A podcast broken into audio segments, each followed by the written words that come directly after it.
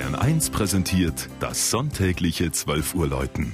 Bayern 1, immer in ihrer Nähe.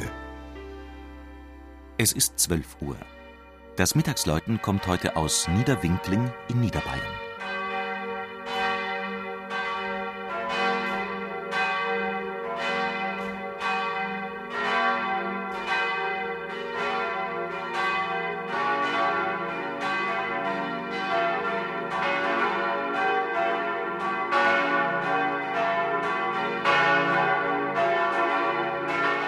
Zwischen der Donau und der sanft geschwungenen Berglandschaft des Bayerischen Waldes liegt die Gemeinde Niederwinkling unweit von Straubing und Deggendorf.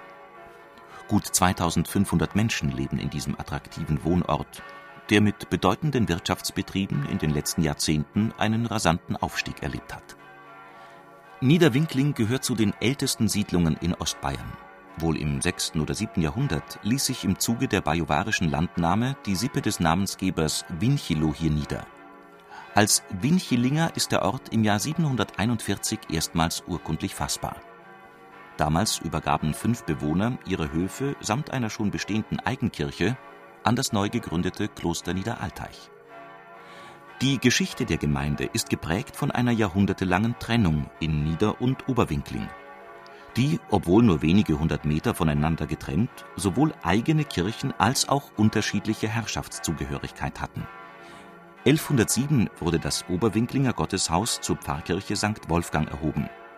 Die Niederwinklinger St. Johanniskirche blieb bis 1848 eine Filiale von Maria Posching. Erst dann kamen die Gläubigen zur Pfarrei Oberwinkling, während diese wiederum politisch zur Gemeinde Niederwinkling zählte auch als Zeichen der neuen Zusammengehörigkeit wurde die Baufälligkeit der alten Gotteshäuser genutzt, um auf damals noch freiem Feld zwischen den beiden Dörfern eine gemeinsame Kirche zu errichten.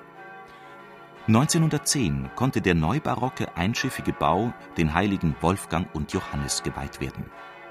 Die Ausstattung spiegelt den vereinenden Charakter der Kirche, denn Altäre, Gemälde und Schnitzwerke aus beiden alten Kirchen fanden hier ihren würdigen Platz.